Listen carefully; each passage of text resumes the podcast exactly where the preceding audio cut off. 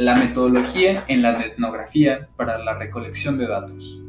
Los datos son la materia prima que se va creando de forma selectiva, observados o colectados, donde debemos conocer que cuando hablamos de selectividad, los datos son los que se producen cuando se tienen piezas concretas de información formando parte de un proyecto. Pasemos al, al efecto de observación que tiene la etnografía. En etnografía no habrá datos antes de que un observador científico realice su proyecto de investigación, clasificando algún tipo de información. Pero antes de eso existe cierto tipo de información ya existente y después las experiencias y observaciones expansivas de otros. El término de manera selectiva es importante para la definición y la investigación procede a explorar las implicaciones de la elección del observador en la creación de datos a partir de las interacciones, los rastros de las redes sociales, las entrevistas y las experiencias de los investigadores. Las operaciones inmersivas evalúan y filtran información etnográfica de las redes sociales por medio de comunicaciones privadas y públicas en línea manifiesta una mayor selección de opciones, enfocándose en profundizar datos extensivamente descriptivos e informativos.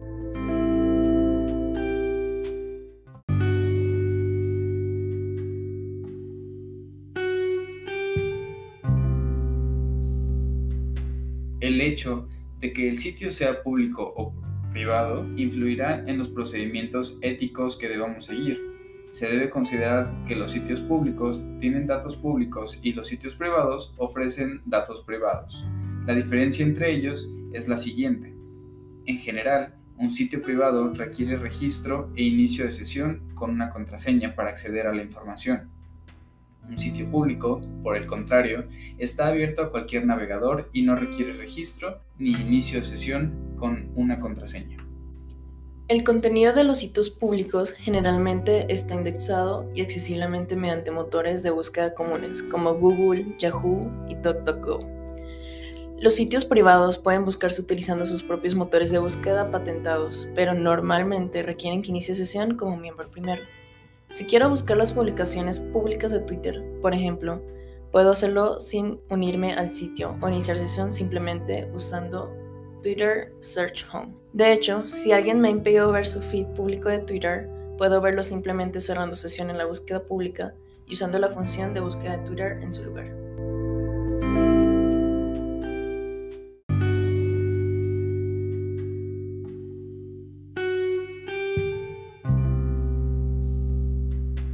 El hecho de que el sitio sea público o privado influirá en los procedimientos éticos que debamos seguir se debe considerar que los sitios públicos tienen datos públicos y los sitios privados ofrecen datos privados.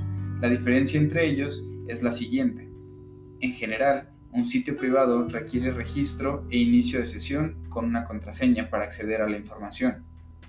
Un sitio público, por el contrario, está abierto a cualquier navegador y no requiere registro ni inicio de sesión con una contraseña. El contenido de los sitios públicos generalmente está indexado y accesiblemente mediante motores de búsqueda comunes como Google, Yahoo y DuckDuckGo. Los sitios privados pueden buscarse utilizando sus propios motores de búsqueda patentados, pero normalmente requieren que inicie sesión como miembro primero. Si quiero buscar las publicaciones públicas de Twitter, por ejemplo, puedo hacerlo sin unirme al sitio o iniciar sesión simplemente usando Twitter Search Home. De hecho, si alguien me ha impedido ver su feed público de Twitter, puedo verlo simplemente cerrando sesión en la búsqueda pública y usando la función de búsqueda de Twitter en su lugar.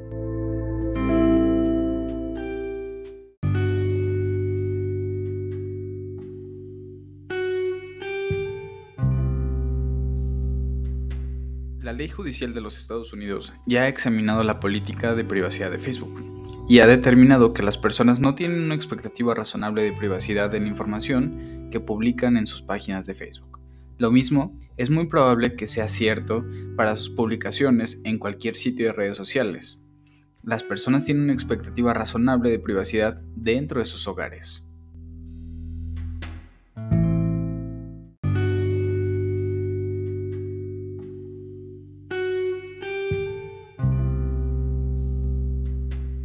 La información no existe de forma igual que los datos, como los hechos o al momento de recopilarlos.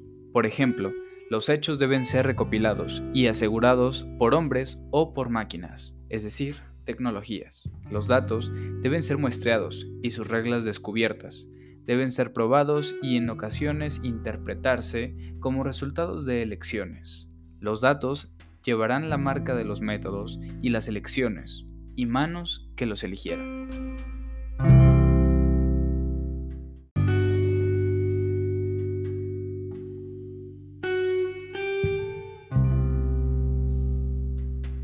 Depende del objetivo de la investigación, es la técnica de etnografía para utilizar. Por ejemplo, la observacional se enfoca primeramente en interpretar la reclamación de datos conductuales que no tienen una evidencia interactiva. Es la interpretación de los actos por medio del análisis y la observación. En cambio, la autoetnografía provee detalles meticulosos e introspectivos con énfasis en las operaciones de investigación, se trata de vivir el contexto de estudiar.